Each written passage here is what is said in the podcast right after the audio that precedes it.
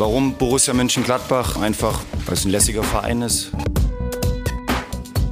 Weil ich glaube, dass es einer der größten Vereine in Deutschland ist, was Geschichte, was Fanpower betrifft. Triumphe, Höhepunkte, auch bittere Niederlagen, Kuriositäten wie den Pfostenbruch. 16. Spieltag in der Fußball-Bundesliga und Borussia Mönchengladbach kann den Überraschungserfolg gegen die Bayern leider nicht veredeln. Unter gütiger Hilfe einer sehr kuriosen Schiedsrichter-Team-Entscheidung. 2 zu 2 beim VfB Stuttgart. Wir haben einiges, über das wir sprechen müssen, vor allen Dingen eben über die spielentscheidende Szene in der 96. Minute oder in der 94. Minute. Ich bin Kevin Schulte hier bei Pfostenbruch und ich grüße Fabian. Hi.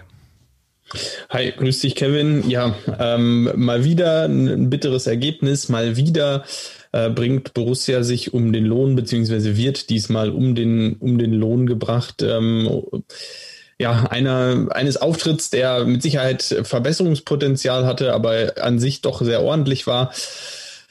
Am Ende steht wieder nur ein 2-2, wieder mal ein, ein Gegentor in letzter Minute, in den letzten Minuten des Spiels. Es ist äh, mittlerweile einfach zum Kotzen. Ja, allerdings. Also ich bin auch noch richtig mies drauf. Wir nehmen jetzt äh, auf am Vormittag des Sonntags, also am Tag nach dem Spiel. Und ja, an sich, du hast es gesagt, im Prinzip ordentlicher Auftritt, kann man so sagen. 2-1 geführt, lange sicherlich ein bisschen glücklich geführt. Ich will auch äh, vorwegschieben, meiner Ansicht nach geht der Punkt am Ende in Ordnung und wird der Leistung der beiden Mannschaften schon gerecht. Aber wie das Ganze zustande kommt, ist äh, für meine Begriffe ja, ähm, der größte Wahnsinn in der Geschichte dieses Video Assistant Referees. Da ist alles falsch gelaufen. Ich denke, wir sollten heute auch eigentlich damit anfangen, weil das ist einfach die Geschichte, die äh, am Ende über dem Spiel steht. Und ja, wir haben uns natürlich beide auch schon gestern Abend ausgetauscht und wir konnten es ähm, wie so viele andere Gladbach-Fans nicht fassen, wer jetzt hier irgendwie die, die super Erklärungen für all das erwartet, die können wir natürlich auch nicht liefern, weil wir waren dann auch so ein bisschen sprachlos, was dann Brüch gesagt hat. Er hat zwar im Prinzip seinen Fehler eingestanden, aber da doch irgendwie sich versucht zu entschuldigen. Also am Ende äh, bleibt immer noch sehr viel Unkenntnis in allen Bereichen, finde ich.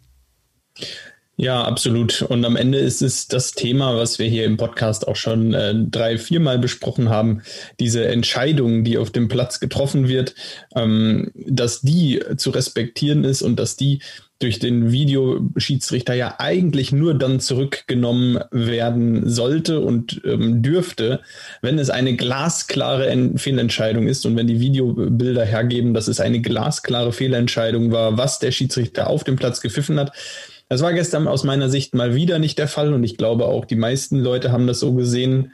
Äh, dann sprechen wir mal wieder über eine Situation, in der der Videoschiedsrichter ja willkürlich eingreift, wo es, ähm, wo man ähm, ja am Ende, wo Borussia wieder einen Elfmeter gegen sich bekommt. Das ist jetzt ähm, schon auffällig, wie oft in diesen Situationen Borussia dann doch dann die Elfmeter gegen sich bekommt, auch wenn sie natürlich viele Elfmeter an sich bekommen, aber ähm, die werden selten vom Videoschiedsrichter geprüft.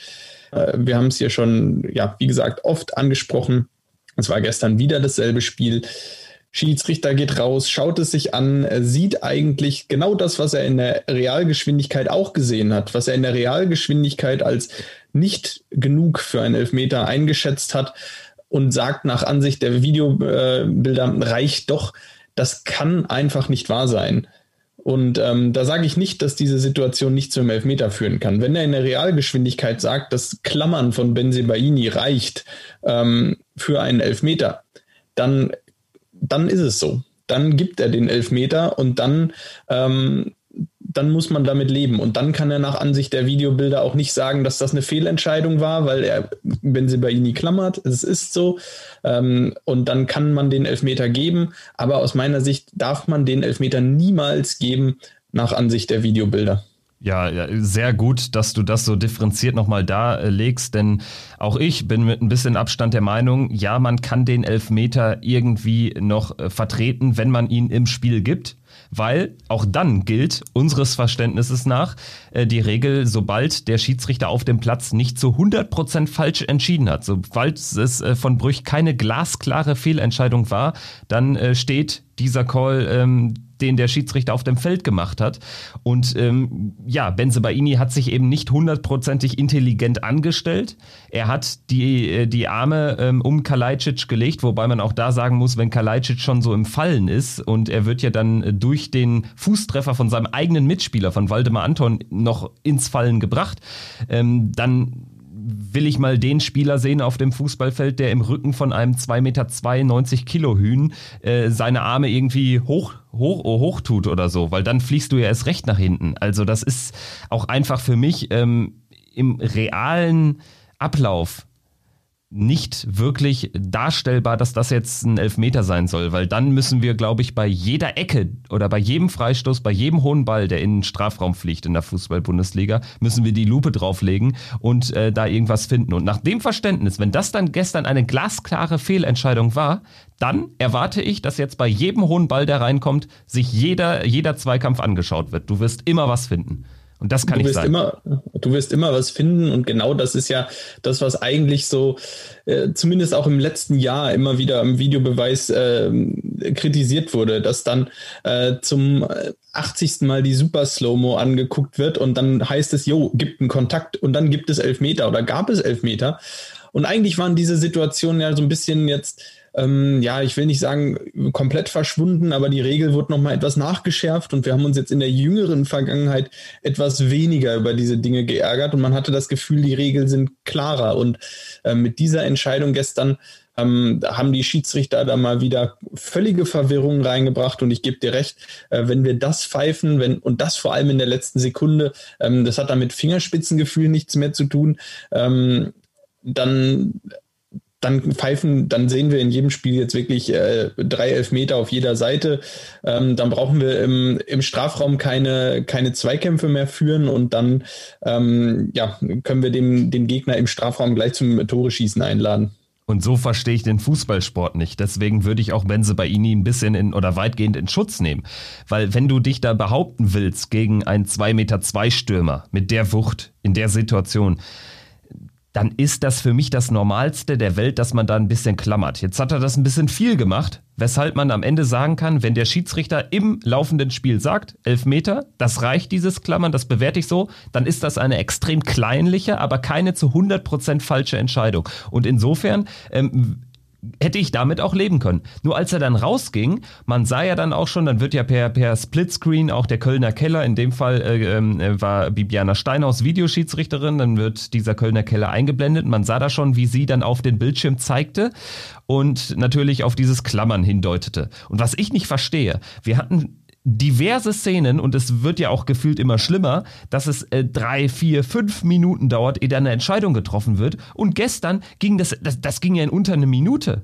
In der Szene, ja. in dem Wissen, dass es der mögliche Ausgleich ist, in der letzten Szene des Spiels. Das ist für mich unerklärlich, wie man da nicht auf die, weiß ich nicht, 19 oder 21 Kameras, die die zur Verfügung haben, wie man da die, die nicht alle zur Rate ziehen kann und nicht sehen kann, dass unten am Boden Anton glasklar Kalajdzic zu Fall bringt und nicht Benze Bainis Klammern. Ja, gebe ich dir zu 100 Prozent recht. Ähm, das war sehr, sehr unglücklich, sehr schwach von den Schiedsrichtern in der, in der Situation. Ja, bitter für, für Borussia. Ich glaube, am Ende ähm, steht genau das drunter. Ähm, wenn er den Elfmeter gibt, ohne Videobeweis, dann, dann ist es bitter, dann ist es ärgerlich. Aber so ist es, äh, potenziert sich der Ärger, den man in sich trägt, äh, nochmal mal fünf, weil, weil man einer gewissen Willkür unterliegt. Und ähm, das ja, ist schwer zu akzeptieren, ganz klar. Jetzt ähm, hat Bibiana Steinhaus eben maßgeblichen Anteil, aber natürlich auch äh, äh Dr. Felix Brüch, der letztendlich die Entscheidung final fällt, in meinem Verständnis. Und äh, für meine Begriffe muss man am Ende einfach festhalten, es war, es ist alles falsch gelaufen, was falsch laufen kann bei so einer Video Assistant Referee Einmischung. Erstmal mischt sie sich ähm, ein, Steinhaus, obwohl sie das nicht tun sollte, dann macht sie es und dann äh, sagt am Ende Brüch, dass er auf dem Feld das Gefühl hatte, es reicht nicht. Warum reicht ja. es denn äh, dann auf einmal dann doch, wenn er die, die, äh, äh die, die äh, Bilder sieht? Die gleichen sieht er ja nach dem Spiel. Also auch da ja. sieht er doch, dass äh, wenn er selbst da dann immer noch sagt, für meine Begriffe reicht das nicht, dann verstehe ich nicht, wie diese Entscheidung zustande kommen kann. Ja, aus meiner Sicht auch in der Kommunikation zwischen Steinhaus und Brüch, das muss ja eigentlich wie folgt abgelaufen sein. Brüch hat in der Realgeschwindigkeit im Spiel gesehen, dass Benzebaini geklammert hat. Er hat diese Entscheidung für sich so bewertet, dass es nicht für einen Elfmeter reicht. Und in der Kommunikation Steinhaus-Brüch muss ja dann eigentlich gekommen sein von Steinhaus, hast du das Klammern gesehen? Und dann muss Brüch eigentlich geantwortet haben, ja, habe ich gesehen, hat für mich nicht gereicht. Und damit muss die Kommunikation zwischen den beiden eigentlich beendet gewesen sein, weil mehr geben die Videobilder ja nicht her als dieses Klammern, was Brüch auch in der Realgeschwindigkeit wahrgenommen hat. Und wenn er sagt, das hat für mich nicht gereicht, dann ist das seine Aussage, die ist nicht falsch. Und dann darf die weitere Einmischung ähm, nicht erfolgen. Dann darf Bibiana Steinhaus an der Stelle nicht sagen, hm, schau es dir nochmal an. Dann muss sie das so akzeptieren, dass Brüch sagt, habe ich gesehen, reichte nicht.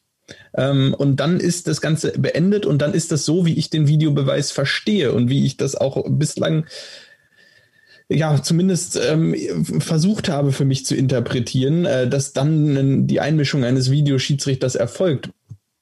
Natürlich haben wir viele Situationen ähm, gesehen, wo das so auch nicht hingehauen hat. Ähm, man hat dann immer wieder nachgeschärft und nachgeschärft und nachgeschärft und gesagt, ähm, jetzt haben wir diese Regelungen verbessert. Scheinbar ja nicht. Und äh, das ist die ganz große Kritik am Videobeweis.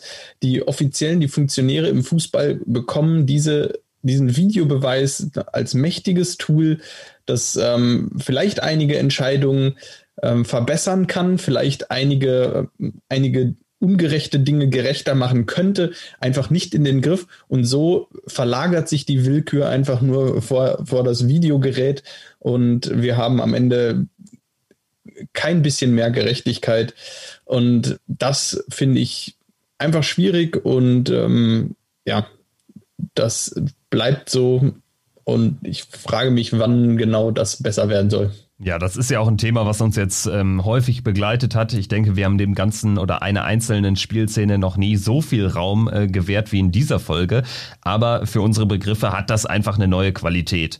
Und ähm, wenn man sich anschaut und die Kicker-App zum Beispiel öffnet, man hat jetzt schon drei Texte, die sich nur um Brüch, um diese Entscheidung, um dieses Spiel, um Reaktion darauf äh, äh, ähm, äh, äh, beziehen.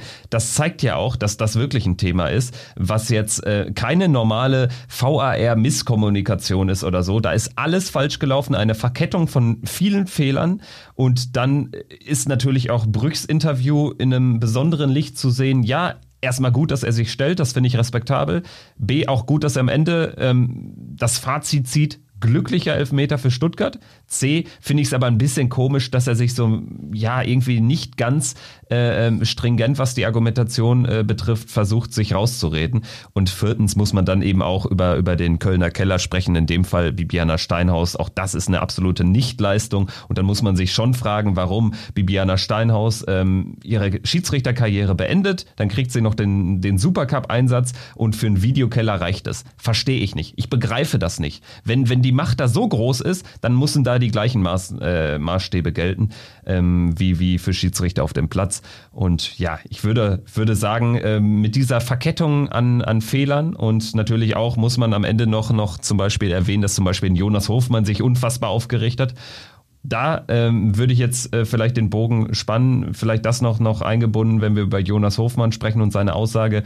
Ähm, ich fand das ungemein erfrischend. Er ist ja jetzt, er hat sich ja auch selbst immer so ein bisschen zensiert, sag ich mal, ähm, hat trotzdem aber sehr vom Leder gelassen und ich glaube, das braucht's jetzt einfach mal.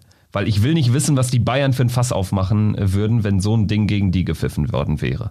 Also insofern äh, fand ich das gut. Ich weiß nicht, wie, wie es dir ging im Nachgang des Spiels, als du das gehört hast. Ja, ähm, gut, da, da einfach auch mal, ja, gut, das rauszulassen. Äh, ich glaube, es war gestern viel Frust dabei, weil diese Entscheidung einfach genau so gefallen ist, wie sie gefallen ist. Wie gesagt, wenn der Schiedsrichter im Spiel auf den Punkt zeigt, dann ist es so, dann ist es ärgerlich, dann wäre die Reaktion auch eine andere gewesen. So, ähm, ja, gut, dass mal, dass das auch von Spielerseite so kommuniziert wird. Das zeigt auch, dass die Mannschaft lebt und dass die Mannschaft, äh, dass der Mannschaft das nicht egal ist, was da passiert. Und äh, das ist als Fan erstmal ein gutes Zeichen, wenn, wenn dann auch die Spieler oder zumindest in dem Fall ein Spieler äh, ja so ein bisschen explodiert vor der Kamera und, ähm, und da auch seine, seine Emotionen freien Lauf lässt und man als Fan das Gefühl hat, ja, die Spieler, die leiden da gerade, die leiden da gerade auch mit. Das ist keine Söldnertruppe, die ja einfach nur ihr Geld verdient und, ähm, und denen eigentlich egal ist, wie das Spiel ausgeht, sondern die leiden da gerade auch. Äh, erstmal ein gutes Zeichen. Ganz genau, das sehe ich auch so, zumal es natürlich auch ein sehr bedeutsames Spiel für die Tabelle war. Stuttgart hätte mit einem Sieg an uns vorbeiziehen können, wäre dann so richtig im, im Dunstkreis der europäischen Plätze gelandet. Äh, für uns bestand die Möglichkeit, mit einem Sieg äh, richtig Druck auf die Top 4 auszuüben, weil es dort zum Beispiel in Dortmund, zum Beispiel aber vor allem in Leverkusen seit Wochen nicht läuft. Also da ähm, bestand eine große Möglichkeit, die wurde vertan, eben maßgeblich äh, beeinflusst durch diese Entscheidung in letzter Sekunde, die natürlich dann auch wegen der Sp Späte des Spiels äh, nicht mehr korrigiert werden konnte auf dem Platz und das macht es besonders bitter, weil im Prinzip muss man am Ende sagen, wir haben dieses Spiel gewonnen. Fakt. Wenn man die Regeln so äh, ähm, auslegt, wie sie eigentlich oder so umsetzt, wie sie eigentlich sind, hat Borussia Mönchengladbach dieses Spiel gewonnen. Das ist nicht der Fall, weil äh, eine Verkettung der Fehler zwischen äh, den Schiedsrichtern auf und neben dem Feld dazu geführt hat, dass dieser Ausgleich fällt. Am Ende ist es dann auch egal, ob man diesen Sieg verdient gehabt hätte. Das wird ja dann häufig so in die Argumentation reingeworfen. Ja, aber Gladbach hat es auch nicht äh, verdient, hat auch zu wenig gemacht nach der Führung oder generell äh, in der zweiten Halbzeit. Ist ja eigentlich völlig egal, wie das am Ende zustande kommt. Aber nichtsdestotrotz wollen wir natürlich auch über das Geschehen auf dem Platz sprechen.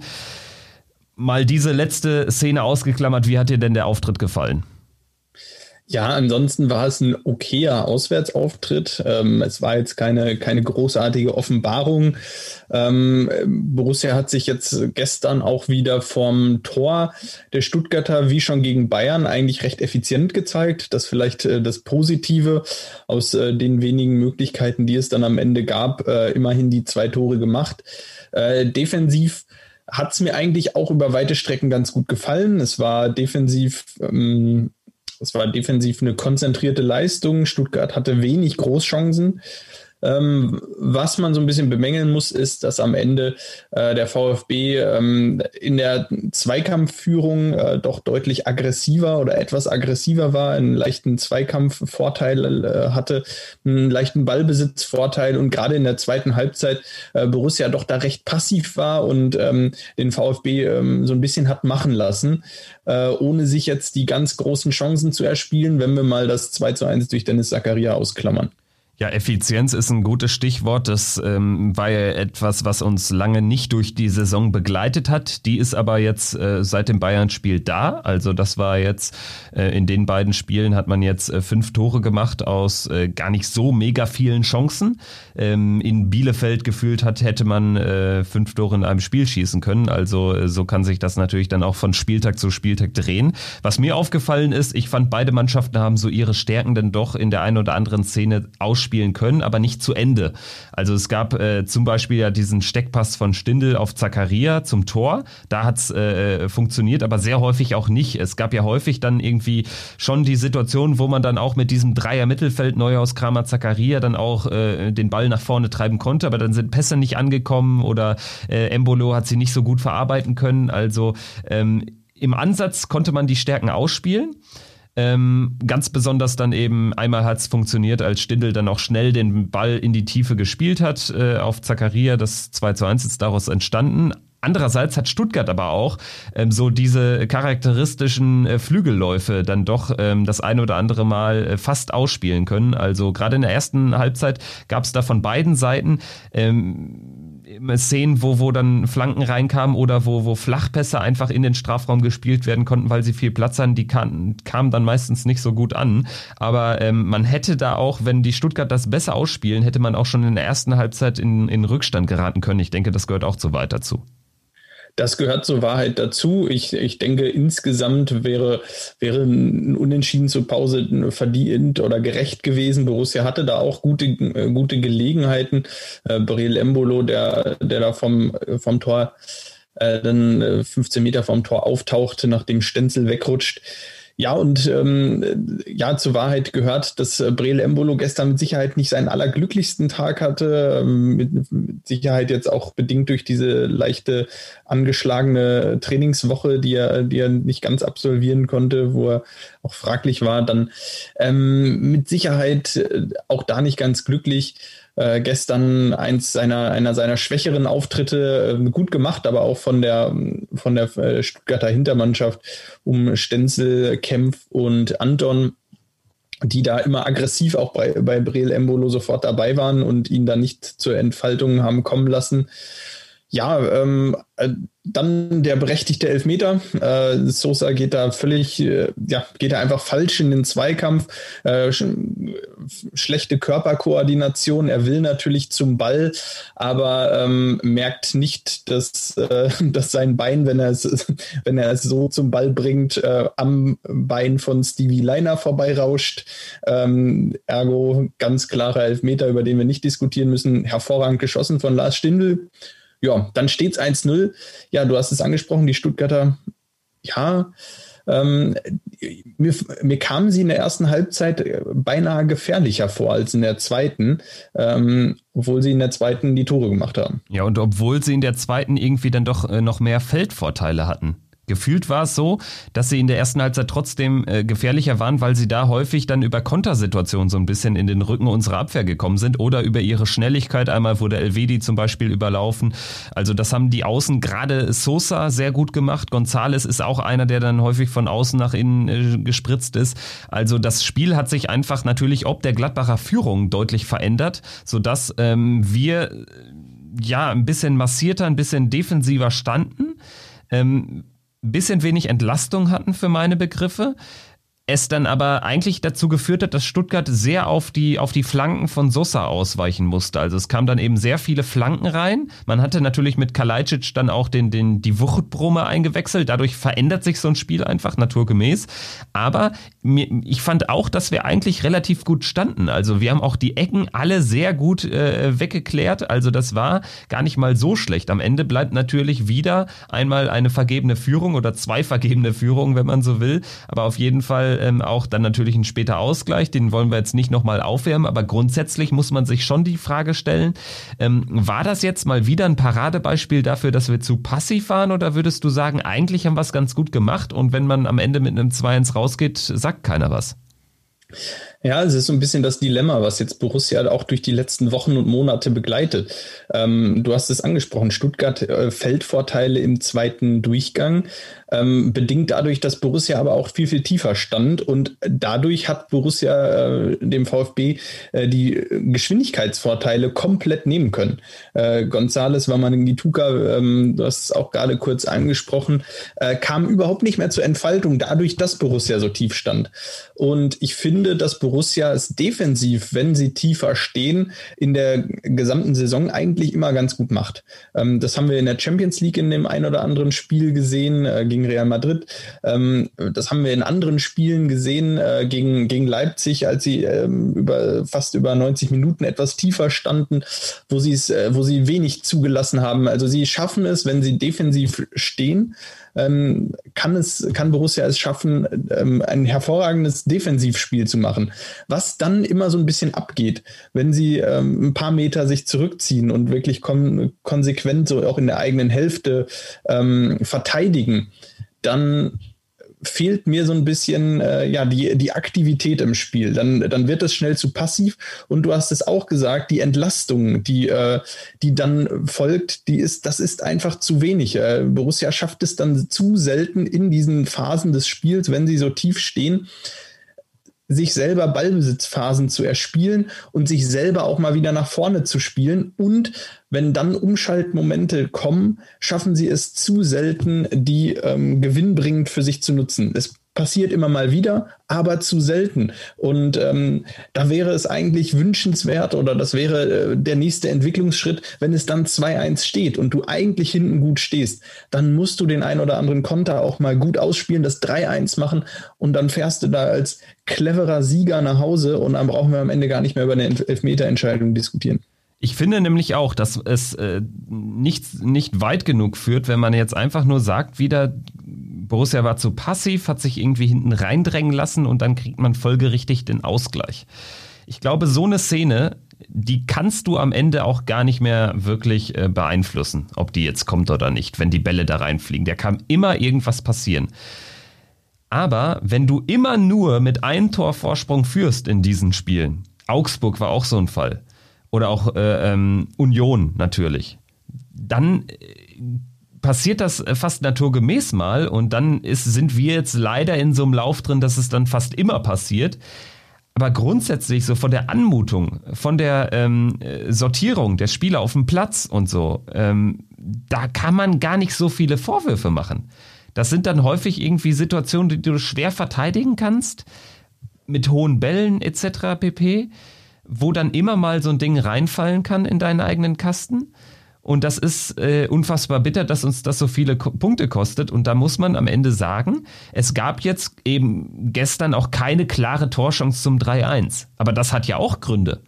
Im Ansatz gab es die Szenen schon, naturgemäß, wenn Stuttgart am Ende äh, weitgehend aufmacht. Ich meine, die haben jetzt auch nicht irgendwie äh, ähm, alles nach vorne geworfen. Das war schon eine kontrollierte Offensive, natürlich auch in dem Wissen, dass sie uns da nicht äh, freies Geleit geben dürfen. Aber man hatte schon häufig so Situationen, wo man dann zwei auf drei gelaufen ist oder so wo man es dann einfach echt schlampig spielt, wo mir Player auch gestern nicht gefallen hat nach seiner äh, Einwechslung, fand ich von der Körpersprache nicht so geil, weiß ich nicht. Ähm, die Laufwege passten auch nicht so richtig und dann äh, würde ich ähm, eine Frage stellen noch, ähm, zu der ich nämlich keine Antwort äh, finde. Äh, vielleicht findest du eine. Warum wird Lars Stindl wieder äh, verhältnismäßig früh ausgewechselt? Diesmal sogar in der 72. Also ich finde, dass es ein sehr äh, krasser Qualitätsunterschied ist, gerade was dann diese Steckpässe nach vorne be betrifft, dieses Ball nach vorne treiben zwischen ihm und Wolf. Ich finde, ich finde nicht nur Lars Stindl, ich finde allgemein, und das ist ähm, jetzt gerade, gut, jetzt kam Player gestern noch ins Spiel, durch die, die ähm, dadurch, dass Player wieder zur Verfügung steht, hat Borussia eine Option mehr. Aber ich sage mal jetzt, äh, letzte Woche haben beispielsweise Player, Tyram und äh, auch Lazaro gefehlt. Und äh, mit diesen drei Optionen, Offensivoptionen, äh, hat Gladbach oder hat Borussia aktuell keine wirklichen Qualitätsspieler mehr auf der Bank, die das Spiel, ähm, die die Qualität derjenigen, die auf dem Platz stehen, halten können äh, beziehungsweise nochmal richtig ähm, große Qualität auf den Platz bringen können. Und das ist eine leider eine klare Kritik auch aktuell in Richtung äh, Patrick Herrmann, in Richtung Hannes Wolf, die die Qualität derjenigen, die dann ausgewechselt werden, nicht halten können. Äh, dass Lars Stindl ausgewechselt wird, der viel gelaufen ist, der viel gearbeitet hat, viel gearbeitet hat. Jetzt steht das nächste Spiel gegen Bremen, äh, keine 72 Stunden nach Abpfiff des Spiels gegen den VfB auf dem Plan, schon am Dienstag um 18.30 Uhr, dann geht es am Freitagabend weiter. Spiele, in denen Lars Stindl definitiv gebraucht wird. Demnach kann ich diese Belastungssteuerung schon irgendwo verstehen. Kritik für mich ist, dass Borussia die Qualität, die sie verlieren, ab dem Zeitpunkt einfach nicht halten können und äh, keiner der eingewechselten Spieler auch äh, nur ansatzweise eine ähnliche Qualität auf den Platz bringt und man immer einen Qualitätsverlust erleidet, sobald gewechselt wird und das äh, und sich das durchzieht und wenn man sich die Bank anschaut, ähm, ich, ich bin sehr zufrieden mit der Startelf, die Borussia da gestern auf den Platz gebracht hat. Aber mit allem, was auf der Bank saß, abgesehen vielleicht von Player, da muss man sagen, das sind gute Leute, das sind gute Spieler, aber sie bringen im Moment nicht die Qualität auf den Platz, um in solchen Spielen für die spielentscheidenden Situationen oder Momente zu sorgen. Patrick Herrmann ist da sicherlich auch ein Beispiel. Oder auch Ibrahima Traoré, den man dann gestern zwar nicht gebracht hat, aber ähm, in anderen Partien gebracht hat. Das sind eben aktuell auch keine Spieler, die eine gute Form haben, muss man auch so, so klar sagen. Und ich glaube, wir haben eine unfassbar gute erste Elf, also so unfassbar gute erste 14. Und dahinter fällt es dann leider ein bisschen ab, weil da wenige Spieler sich so auch ähm, richtig ähm, verbessert haben oder in einer guten Form sind. Also man kann es positiv auslegen, sehr formschwankend unterwegs sind. Also ähm, ja, vielleicht geht uns da dann so ein bisschen, bisschen was ab. Und gerade ähm, in der Phase, wo alle Mannschaften fünfmal wechseln können, fällt mir das eben immer noch ein bisschen häufiger auf, weil ich glaube, man überlegt sich dadurch ähm, ansonsten bei, bei der Dreiwechselregelung natürlich auch eine Auswechslung ähm, noch einmal, einmal mehr. Gut, ähm, dann würde ich sagen, kommen wir doch zur Notenfindung. Ähm, diesmal Du hattest es letzte Woche schon angekündigt, äh, würdest du ähm, den, den Start übernehmen, damit du dich nicht wieder an meine Noten dranhängst. Damit ich mich nicht wieder dranhängen muss. Ähm, ja, ich, ich finde, es ist eine, auch wieder eine, hat wieder viel Licht und Schatten, auch persönlich bei den Spielern. Äh, Dennis Zakaria hat für mich eine, eine teilweise unglückliche erste Halbzeit gespielt, wo er dann äh, nur ihn jetzt mal als Beispiel rausgegriffen, ähm, wo er eher dieser ähm, ja so, so ein bisschen schwankend wieder war zwischen dem zentralen Mittelfeld und dem dem Linksaußen, ähm, dann vielleicht auch sicherlich äh, im Hinblick da ähm, in den Zweikampf, um in den Zweikampf gegen Wamangituka zu kommen, in den er fast nie kam. Ähm, in der zweiten Halbzeit, als äh, spätestens als Christoph Kramer ausgewechselt wird, hat er mir im zentralen Mittelfeld deutlich besser gefallen. Und ähm, da fand ich ihn, äh, fand ich ihn äh, überzeugend und fand wieder, da waren viel großen Teilen wieder der alte Zakaria zu sehen. Und ähm, so gab es gestern bei dem einen oder anderen Spieler viel Licht und Schatten. Ähm, insgesamt äh, finde ich, war es für einen, es war ein schweres Auswärtsspiel in Stuttgart ähm, einfach eine okaye Leistung. Ähm, es gibt eine glatte 3. Es gibt eine glatte 3. Es ist, war okay. Es war nichts absolut Berauschendes. Ähm, es war aber auch, äh, es war aber auch nichts schlecht. Ja, also in dem Dreierbereich, da bewege ich mich ehrlich gesagt auch. Ich würde allerdings die Tendenz dann doch Richtung, Richtung der guten Note äh, nehmen. Deshalb äh, bin ich bei einer 3 Plus, weil ich glaube, man muss natürlich auch bedenken, Stuttgart hat eine super Form, die spielen echt eine gute Saison, haben zwar noch kein Heimspiel gewonnen, kurioserweise, aber auch selten jetzt richtig schlecht agiert, ähm, auch gegen die, gegen die guten Mannschaften sehr gut ausgesehen, trotz knapper Niederlagen gegen Bayern und Leverkusen in Dortmund 5-1 gewonnen.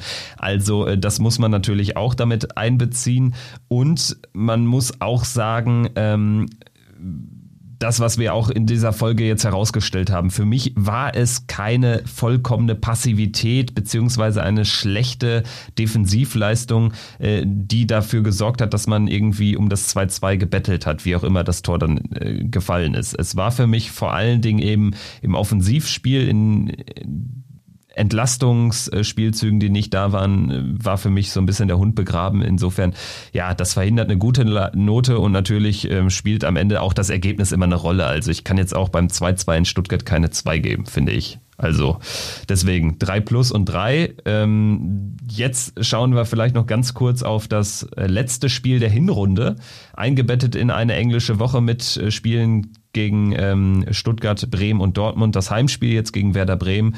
Die haben 2-0 gegen Augsburg gewonnen, war allerdings auch ein sehr krampfhaftes äh, Spiel. Also ganz ehrlich, das ist jetzt ein ganz wichtiges Ding, was man gewinnen muss. Vor allen Dingen, wenn man äh, sich anschaut, äh, wie viele Spiele Borussia gegen ähnliche Gegner schon äh, nicht gewonnen hat in dieser Saison. Ja, wenn wir uns mal die Verteilung da auch anschauen, äh, Borussia äh, ja, eine weiße Weste gegen die letzten vier, ähm, was ja schon sehr, sehr positiv ist und in der Vergangenheit durchaus auch anders war. Äh, gegen die letzten vier Teams der, der Tabelle aktuell zwölf Punkte geholt, hervorragende Bilanz. Gegen die oberen sechs Teams, die gerade alle vor Borussia stehen, immerhin acht Punkte geholt. Auch da äh, würde ich sagen, kann man der Mannschaft wenig vorwerfen. Wo es einfach zu wenig ist, ist äh, gegen die Teams, die äh, zwischen Platz 8 und 14 stehen. Ähm, das sind sechs Spiele gegen sieben Gegner, die Borussia damit äh, bislang hatte. Und da hat man fünf Punkte geholt. Da sind zu viele Punkte verschenkt worden, nicht ein Sieg. Und das ist einfach am Ende zu wenig. Das führt dann dazu, dass man ja so eine Hinrunde jetzt hinlegt. Ich sag mal, wenn, wenn es jetzt zu einem ähm, zu einem Sieg gegen Werder Bremen reicht, dann steht man mit 28 Punkten am Ende der Hinrunde da falls es reicht, wenn, wenn es klappt. 28 Punkte ist, ähm, naja, wenn wir es hochrechnen, mal zwei auf die ganze Saison, Kurs 56 Punkte. Ähm, das ist eben genau da, wo Borussia jetzt steht. Das ist irgendwo Platz 6, Platz 7 im Dunstkreis der europäischen Plätze. Das ist in Ordnung. Das ist das, was Borussia, ähm, Borussias Mindestanspruch sein sollte. Aber es ist nicht gut. Und das äh, muss man auch ganz klar sagen. Es ist alles ähm, im Dreierbereich. Und da ist noch Luft nach oben. Und ähm, mit einem Sieg gegen Werder Bremen wäre schon mal ein bisschen was getan in die Richtung, in die richtige Richtung. Und ähm, dann kann man nochmal wieder angreifen und eigentlich ja auch den Schwung, den man dann doch jetzt hat ähm, aus den ersten Spielen. Man steht jetzt im Jahr 2021 bei sieben Punkten aus drei Spielen. Das ist dann doch eine gute Bilanz. Die einfach mitnehmen. Ähm, gegen Borussia Dortmund ist auch was drin. Man sieht es immer wieder. Ähm, da sind immer wieder Schwächephasen dabei. Also ähm, alles gut ähm, am Dienstag gegen Werder Bremen die große Chance, ähm, die Hinrunde versöhnlich abzuschließen. Ja, ich würde es gar nicht äh, so negativ sehen, dass äh, 28 mal 2, dass das jetzt ähm, keine gute Bilanz wäre. Also wir sind auch schon mal mit, ich glaube, 55 Punkten in die Champions League eingezogen. Ne? Also ähm, ich würde schon sagen, es hängt jetzt einfach viel an diesem letzten Spiel. Also wenn du mit 25 Punkten oder auch nur 26 rausgehst, dann ist das, ähm, auch wenn du so auf die Lage der Liga schaust, zu wenig, um wirklich ähm, an Platz 4 zu denken. Und vor allen Dingen ist es auch ein bisschen zu wenig für das, was wir gespielt haben, weil mir fallen eben sehr, sehr wenige Spiele ein, wo man ähm, ein bisschen überperformt hat. Also außer dieses Bayern-Spiel ist da eigentlich nichts dabei. Und selbst das hat man nicht unverdient gewonnen. Also gestern wäre so ein klassisches Spiel gewesen gegen so ein Mittelfeldteam auswärts. Äh, starker Aufsteiger, man spielt nicht wirklich berauschend, hat eigentlich auch nur einen Punkt verdient, gewinnt aber 2-1 ist jetzt nicht so gekommen. Ähm, aber ja, also die Statistik, die du da herausgekramt hast, ich denke, die sagt einiges aus über die Saison. Man, nach 16 Spielen kann man dann eben auch so ein Zwischenfazit natürlich treffen spätestens und erst recht jetzt nach dem Bremen-Spiel. Wir werden das natürlich dann auch äh, analysieren, diese Partie.